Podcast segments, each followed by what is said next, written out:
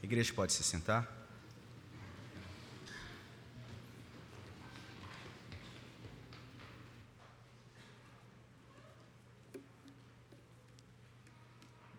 Momento que nós estaremos meditando na palavra de Deus, momento do nosso culto.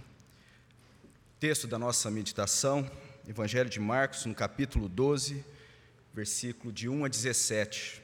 Convido você a abrir a palavra de Deus então, Evangelho de Marcos, capítulo 12, os versículos de 1 a 17. Você que está acompanhando da sua casa, eu convido também você a se voltar à palavra de Deus nesse texto, nessa porção aqui da palavra, da revelação do nosso Deus. É o texto que nós estaremos então meditando nessa noite. Eu estarei fazendo a leitura e peço que os irmãos acompanhem então atentamente, mesmo assentados, com toda a reverência à palavra do nosso Deus, que diz assim: Depois entrou Jesus a falar-lhes por parábola. Um homem plantou uma vinha, cercou-a de uma sebe, construiu um lagar, edificou uma torre, arrendou a uns lavradores e ausentou-se do país. No tempo da colheita, enviou um servo aos lavradores para que recebesse deles dos frutos da vinha. Eles, porém, o agarraram, espancaram e o despacharam vazio. De novo lhes enviou outro servo, e eles os esbordoaram na cabeça e o insultaram. Ainda outro lhes mandou, e a este mataram. Muitos outros lhes enviou, dos quais espancaram uns e mataram outros. Restava-lhe ainda um, seu filho amado. A este lhes enviou, por fim, dizendo: respeitarão a meu filho. Mas os tais lavradores disseram entre si: Este é o herdeiro, ora, vamos matá-lo, e a herança será nossa. E agarrando, mataram-no e atiraram para fora da vinha. Que fará, pois, o dono da vinha? Virá, exterminará aqueles lavradores e passará a vinha a outros. Ainda não leste essa escritura? A pedra que os construtores rejeitaram, esta veio a ser a principal pedra angular. Isso procede do Senhor e é maravilhoso, maravilhoso aos nossos olhos. E procuravam prendê-lo, mas temiam o povo, porque compreenderam que contra eles proferiria esta parábola. Então, desistindo, retiraram-se. E enviaram-lhe alguns dos fariseus e dos herodianos para que o apanhassem alguma palavra. Chegando, disseram-lhe: Mestre, sabemos que és verdadeiro e não te importa com quem quer que seja, porque não olhas a aparência dos homens, antes, segundo a verdade, ensina o caminho de Deus. É lícito pagar tributo a César ou não? Devemos ou não o devemos pagar? Mas Jesus, percebendo-lhes a hipocrisia, respondeu: Por que me experimentais? Trazei-me um denário para que eu veja. E eles o trouxeram. Perguntou-lhes: De quem é essa efígie? E eis quem são? Responderam: De César. Disse-lhes então Jesus: Dai a César o que é de César, e a Deus o que é de Deus. E muitos se admiraram dele. Vamos orar mais uma vez. Pai, nós agradecemos a Deus pela tua palavra e pedimos que nesse momento o Senhor nos ajude que o teu Santo Espírito, ó Pai, fale aos nossos corações, ó Deus.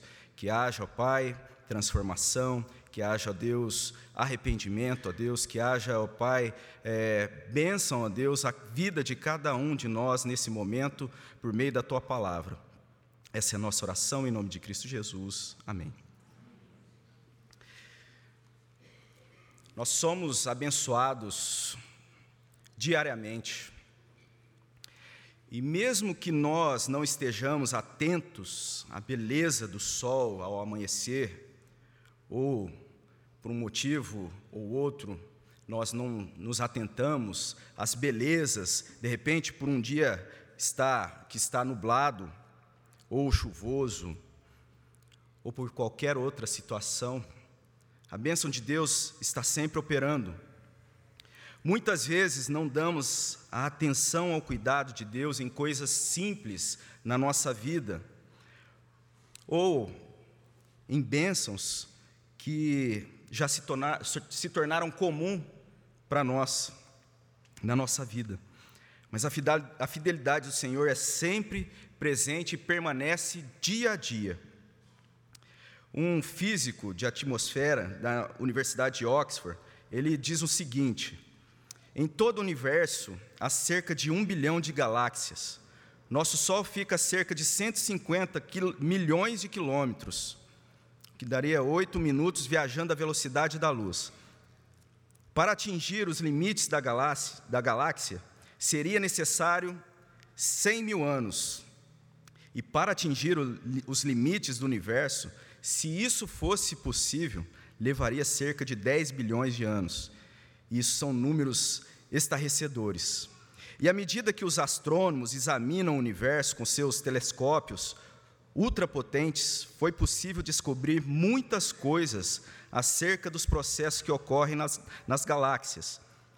Uma, uma das características mais impressionantes é que as leis físicas que governam o que ocorre em partes completamente diferentes do universo são as mesmas que descrevem o que ocorre aqui na Terra.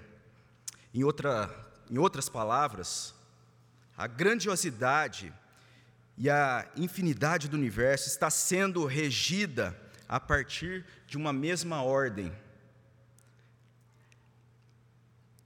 A ordem que nós cremos ser o poder do nosso Deus, a mão providente de Deus e a sua fidelidade. Quando nós nos voltamos aqui para esse trecho da palavra de Deus, aqui no Evangelho de Marcos, nós podemos olhar e pensarmos aqui sobre a fidelidade do Senhor, nesse, nessa narrativa aqui que descreve o, os momentos que se aproximam no cumprimento do sacrifício redentivo do nosso Senhor Jesus. Aqui nós temos Jesus na continuação de uma conversa que se dá lá no capítulo 11, inicia ali no final do capítulo 11, isso ocorre numa terça-feira daquela semana que culminaria na sexta-feira em que Jesus ali estaria sendo morto, crucificado para o pagamento, para, o, para pagar a dívida do nosso pecado.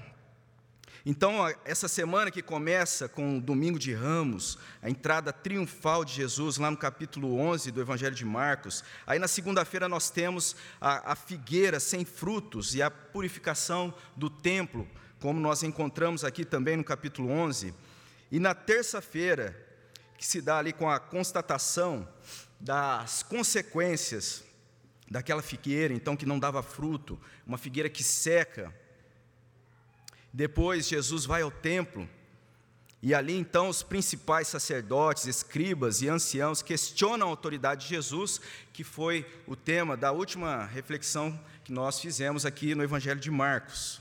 E ali então fica respondido para o discípulo de Jesus que a autoridade, a autoridade de Jesus provinha do Pai, da sua divindade. Mas no entanto fica aberto para esses líderes céticos, a quem Jesus passa a falar por parábolas. Aqui, no versículo 1 até o versículo 11, aqui do capítulo 12. O que a gente tem, a partir do versículo 13, em um outro momento, é o encaminhamento dos herodianos e fariseus, que seria uma parceria inusitada, e a gente vai entender isso um pouco mais à frente. Mas o que nós queremos trazer para a nossa reflexão nessa noite sobre a fidelidade do Senhor. E aqui, a partir desse trecho da palavra de Deus, nós temos três movimentos, e o primeiro deles é que a fidelidade do Senhor nas obras do Senhor está sendo mostrada aqui, do verso 1 ao verso 5. Em um segundo momento, a fidelidade do Senhor na sua graça e também a fidelidade do Senhor no seu propósito. Então, esse primeiro movimento, a fidelidade do Senhor nas suas obras, nós temos aí descrito que um homem, nessa parábola, que é contado para esses mestres, então, para esses líderes ali do templo, Jesus passa a contar sobre uh, um homem que plantou uma vinha. O dono dessa vinha, então, ele planta uma vinha, como nós temos aí no versículo 1, ele cerca, faz uma sebe, é, constrói um lagar, edifica uma torre e arrenda a uns lavradores.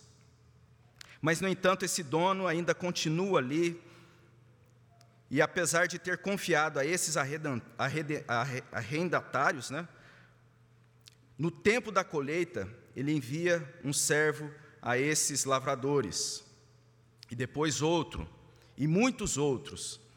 Ele mantém a sua fidelidade, e como nós temos aí no texto, mesmo diante da rebeldia, da forma como esses uh, servos eram enviados e retornavam, muitas vezes depois de serem agredidos, o Senhor continua fiel. O dono dessa vinha, ele mantém a sua fidelidade. A rebeldia é tamanha que, enviados então por parte desse dono, esses servos são agarrados, espancados, até morto, como a, a parábola nos conta. E o Senhor, então, que é mostrado aqui, esse dono, esse homem que constrói uma vinha, ele coloca uma cerca, ele faz um lagar, que seria o tipo de uma, uma, uma infraestrutura para aquela construção. Ele constrói uma torre. No entanto, ele deixa e a renda para esses homens, ele deixa ao cuidado desses homens infiéis, mas ele permanece fiel ao seu compromisso, mesmo diante a rebeldia. O contraste aqui que nós temos então é a fidelidade do dono, daquele que plantou essa vinha, com a infidelidade daqueles que estavam ali para tomar conta. E embora essa parábola fosse ali voltada para aqueles líderes, eu creio que não seja um erro nós olharmos e enxergarmos aqui a fidelidade de Deus, do Senhor, nas suas obras, naquilo que Ele faz, no cuidado do nosso Deus, na sua criação, no cuidado então desse nosso Deus, na sua criação e na maneira como Ele conduz e mantém ali a sua ação em todo o, o cosmos. Muitas vezes nós perdemos e deixamos de desfrutar porque estamos habituados a muitas bênçãos. Muitas vezes nós não enxergamos o cuidado de Deus, seja em situações ah, corriqueiras ou acontecimentos grandiosos que são manifestados a partir da bênção de Deus dia a dia. E como existe beleza à nossa volta, como existe ensino à nossa volta, na fidelidade do Senhor, nas suas obras. Nas palavras do próprio Senhor Jesus, lá em Mateus, no capítulo 6, dos versículos 25 a 32, Jesus vai dizer: Por isso vos digo, não andeis ansiosos pela vossa vida, quanto ao que haveis de comer ou de beber, nem pelo vosso corpo, quanto que haveis de vestir. Não é a vida mais do que o alimento e o corpo mais do que as vestes?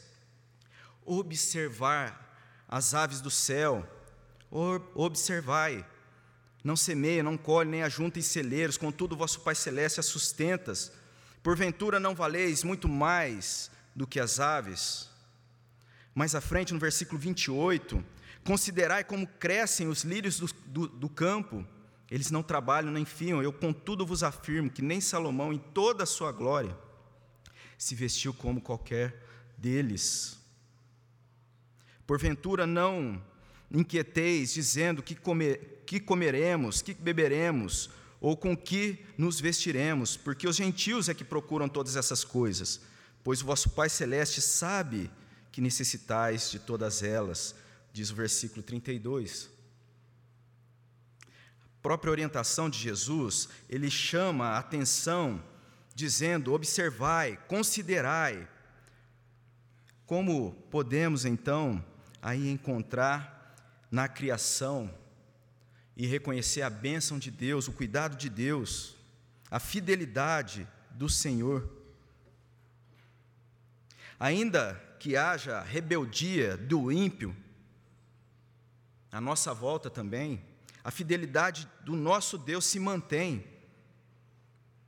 A fidelidade de Deus está lá. Ainda que haja rebeldia, rebeldia muitas vezes da nossa parte, a fidelidade de Deus se mantém. E essa criação que nós olhamos, ainda que bela, ela não é perfeita, pois foi corrompida de alguma forma e afetada. Não carrega essa perfeição, mas um apontamento para a perfeição na consumação. Lá em 1 Coríntios 2,9, o apóstolo Paulo diz: Mas como está escrito, nem olhos viram, nem ouvidos ouviram, nem jamais penetrou em coração humano que Deus tem preparado para aqueles que o amam. Isaías 64, 4 porque desde a antiguidade não se ouviu, nem com o ouvido se percebeu, nem com os olhos se viu, Deus além de ti, que trabalha para aquele que nele espera. A fidelidade do nosso Deus, a fidelidade do Senhor nas suas obras, apontando para a consumação. Mas essa relação que é mostrada aqui, então, nessa parábola, aqui mesmo, essa fidelidade extrapola a fidelidade das obras do Senhor, nós temos então a fidelidade na graça do Senhor. O dono ainda envia seu próprio filho na história, na parábola. Diante da atitude, então, de ingratidão, a atitude de rebeldia, o dono Davi envia o seu filho versículo 6 do capítulo 12 de Marcos: Restava-lhe ainda um, seu filho amado. A este lhes enviou por fim, dizendo: Respeitarão o meu filho. Mas o filho é morto. O que se esperaria, no mínimo, seria algum respeito. Mas a corrupção é tamanha que, ao invés de respeito, o filho seria morto. Versículo 7 do capítulo 12. Mas os tais lavradores disseram entre si: este é o herdeiro, ora, vamos, matemo-lo, e a herança será nossa. E agarrando, mataram-no e o atiraram para fora da vinha. Que essa passagem, ainda que trazendo a condição, então, eh, de Israel, e quando nós temos na palavra de Deus a ideia de uma vinha, como essa parábola aqui, ou a ideia de uma figueira ou de uma oliveira, sempre carrega a simbologia da nação de Israel.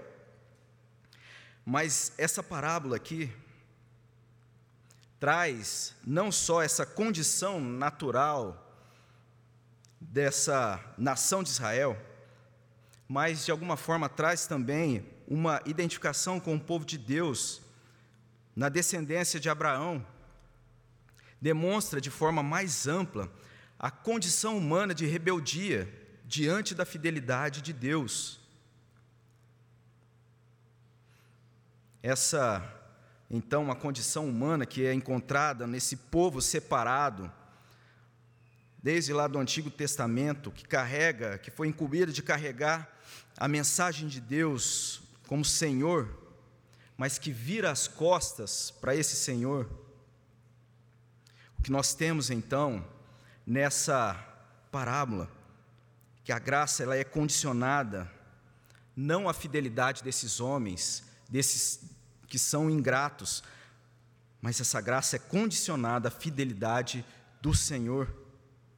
A graça extrapola, como nós temos aqui, a condição desse homem, a vontade dos homens,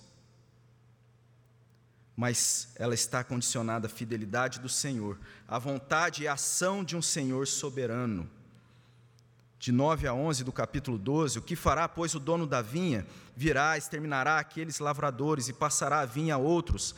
Ainda não leste a Escritura? A pedra que os construtores rejeitaram, essa veio a ser a principal pedra angular. Isso precede do Senhor e é maravilhoso aos nossos olhos. Repetindo ali, palavra de Deus no Antigo Testamento, do Salmo 118, 22 e 23 a graça passaria a ser estabelecida às nações de toda a terra e de toda a época, na ação da graça do Senhor, na graça encontrada na própria obra do nosso Senhor Jesus Cristo, na Sua graça.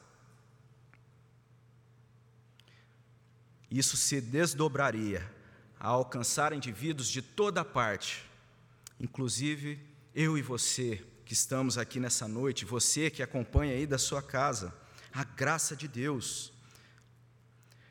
Paulo, na carta que ele escreve então aos Efésios, ele traz como essa graça então atinge outros povos, um povo pagão, idólatra, imoral.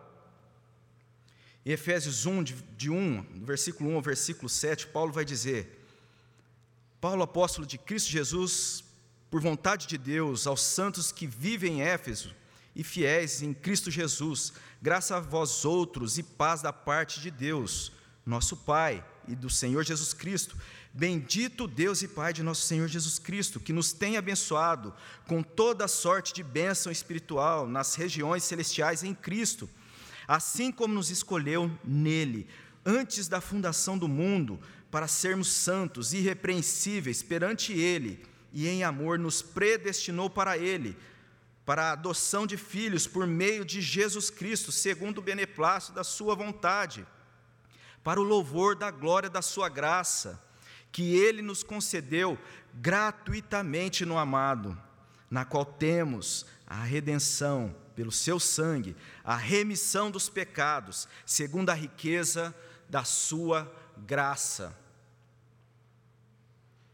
Aqui na parábola, a vinha é passada a outros, a condição então que aqueles líderes, anciãos e sacerdotes se apropriavam de quererem ser então a ponte que levaria o povo a Deus, é eliminada por Jesus, porque Jesus, na verdade, é a única ponte, ele é o caminho para a salvação. Cristo é o Filho mediador que foi morto, mas ressuscitou. Creio que essa mensagem não só está mostrando aqui a dureza de coração daqueles líderes, com essa imagem que é trazida na parábola, mas mais do que isso, mostra a fidelidade de Deus nas suas obras. Olha como o Senhor aqui é colocado como esse homem, aqui é demonstrado, aquele que projetou essa vinha, o cuidado então desse homem, a bondade com os detalhes, e a graça, como ela está sendo aqui mostrada, além da obra que está sendo mostrada aqui, ainda que também pela graça, ela transborda em misericórdia. Em outras palavras, a verdade é que eu e você, você que está participando desse culto nessa noite, só podemos desfrutar de um momento como esse na mediação de Cristo Jesus. E isso é algo grandioso. Uma autora, ela conta a sua história de conversão e ela, é, então, é adepta ao ateísmo e ela se converte. E ela fala da sua história a partir de um convite que ela recebe, ela participa de um culto. E nessa ocasião, as pessoas que estavam ali presentes cantavam. E ela, olhando, ela percebia que as pessoas que estavam ali cantando e louvando, faziam isso crendo naquilo que estavam cantando. E essa experiência, então, mexe com ela, e aquilo passa, de certa forma, impactar a sua vida, de forma a ela pensar realmente na existência de Deus. E ela passa então a buscar por evidências, e mesmo diante de várias evidências da existência de, de Deus, ela ainda não se converte. Em suas palavras, ela, ela diz que ela não se convertia não pelas inconsistências, mas por não desejar que aquilo fosse verdade. Ela diz que, ela conta que ela queria ser ela mesma responsável por suas decisões, por ela própria e não ah, tomar atitudes a partir da orientação de um Deus, de um Senhor que se revela na palavra e que se relaciona com o povo. Ela é resistente, mesmo diante as evidências, por conta a se negar, a se dobrar então a um Senhor.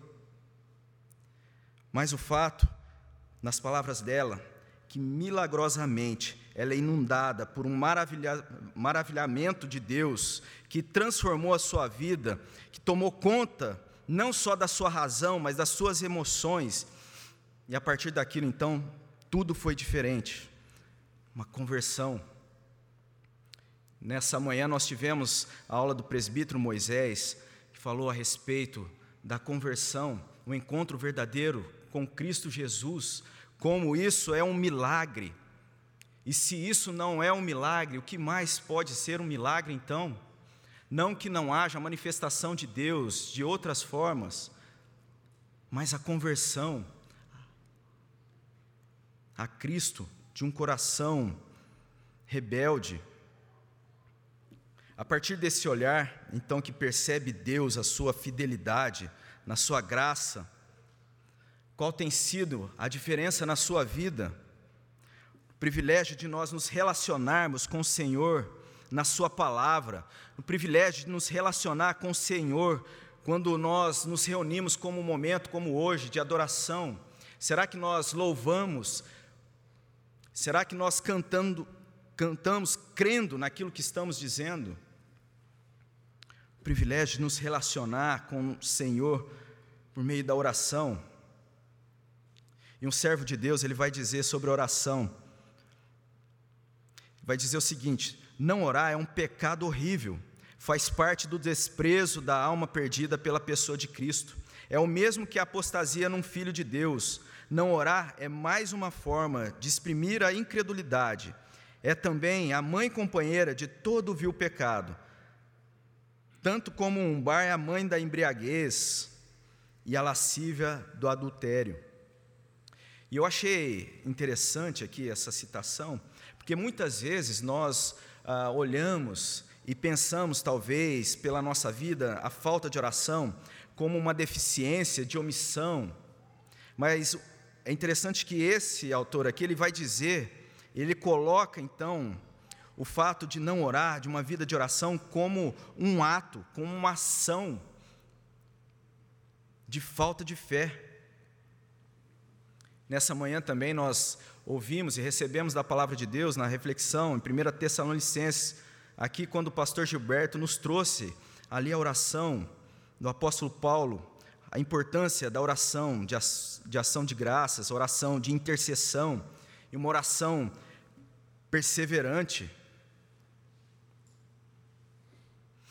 E aqui então nós olhamos aqui nessa narrativa a história da fidelidade do Senhor nós podemos pensar como a mais bonita história já contada, a fidelidade do nosso Deus. E a questão é se nós temos a noção de que estamos nos relacionando com alguém que morreu por nós, por fidelidade ao Pai e por misericórdia das nossas vidas.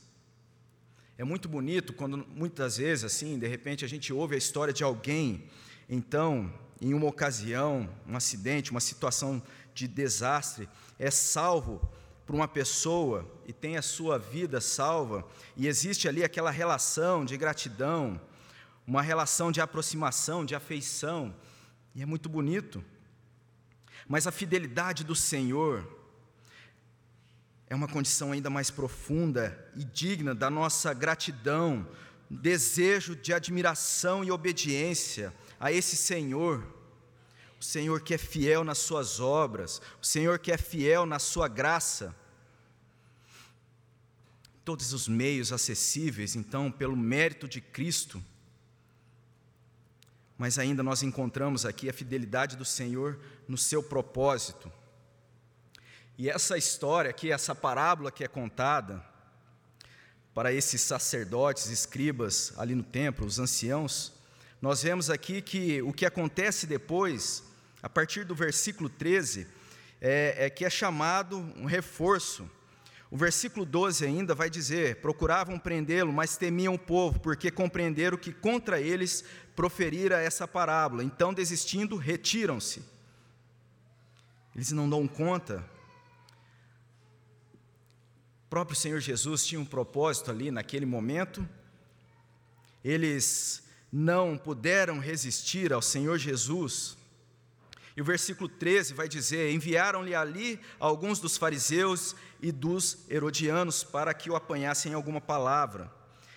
Como eu disse, é um, aqui um agrupamento meio é, inusitado, porque os herodianos eram, de certa forma, um grupo que, apaixonado pela cultura, eles apoiavam um sistema de influência é, que trazia libertinagem, carregava uma cultura helenista.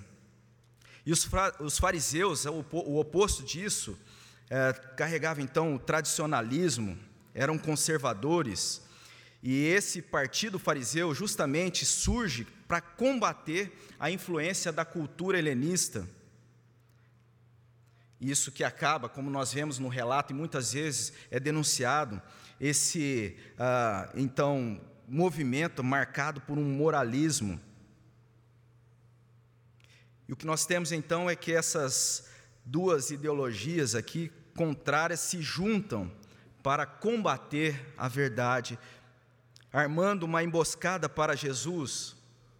E o verdadeiro propósito, então, já estava, já é mostrado aqui na, na palavra de Deus, um, um tanto antes, lá em Marcos, no capítulo 3, versículo 6, já traz que esse grupo já havia se reunido com esse propósito antes.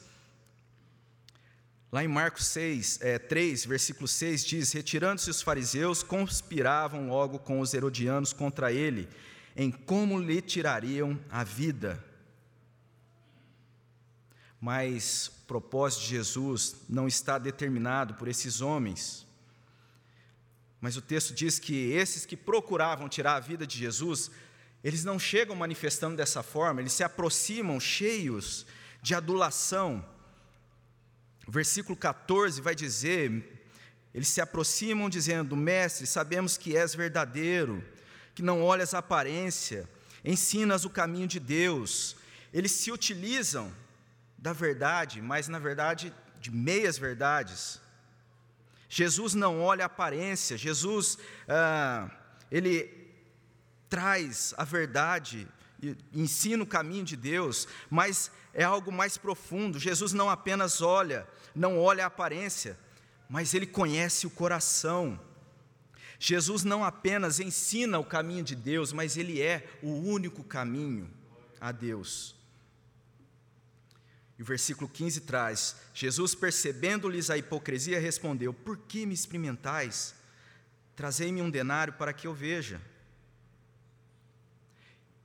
E o imposto aqui que estava sendo questionado, entre outras coisas, decorria e era consequência da desobediência. É importante lembrar que, então, essa condição de povo subjugado era consequência da desobediência. E o povo de Deus, então, desde o cativeiro babilônico, nunca mais desfrutou, então, de uma autonomia e o imposto aqui era a condição da desobediência do povo de Deus. Eles armam a emboscada e trazem aqui uma forma de tentar colocar Jesus contra o povo. O caso é que, se Jesus fosse a favor do pagamento, ele estaria se colocando contrário ao povo. Se fosse, então, contrário ao pagamento do imposto, ele assumiria uma posição de um Messias político e não redentor, e não Messias salvador. Comentarista diz desse trecho: a pergunta feita a Jesus era, portanto, uma trama muito bem pensada. Se ele afirmasse que sim, estaria se indispondo com muitos patriotas judeus. Mas uma resposta negativa o exporia a acusação de rebelião contra o governo de Roma. O denário, que aqui é mencionado, um valor aproximado a um dia de trabalho, espécie de uma moeda, ele trazia ali a imagem de César, sendo colocado como uma divindade. Daí a pergunta de Jesus: de quem é essa efígie na inscrição? E responderam de César. Mas é importante nós pensarmos que, que está sendo destacado aqui, mais do que a obrigação, então, do pagamento devido do imposto, é algo muito mais importante. Temos aqui Jesus chamando a atenção para a distinção que deveria ser feita. Dai de César o que é de César e a Deus o que é de Deus. não só imposto estaria sendo pago, como ali o dever e a condição que eles estavam ali por consequência daquela situação, mas talvez como ninguém esperaria, Jesus traz que eles deveriam pensar em entregar aquilo que pertence a Deus. O imposto seria pago, mas antes de tudo, toda honra, toda glória deveria ser dada a Deus, não ao governador, não a César, não a qualquer outra coisa.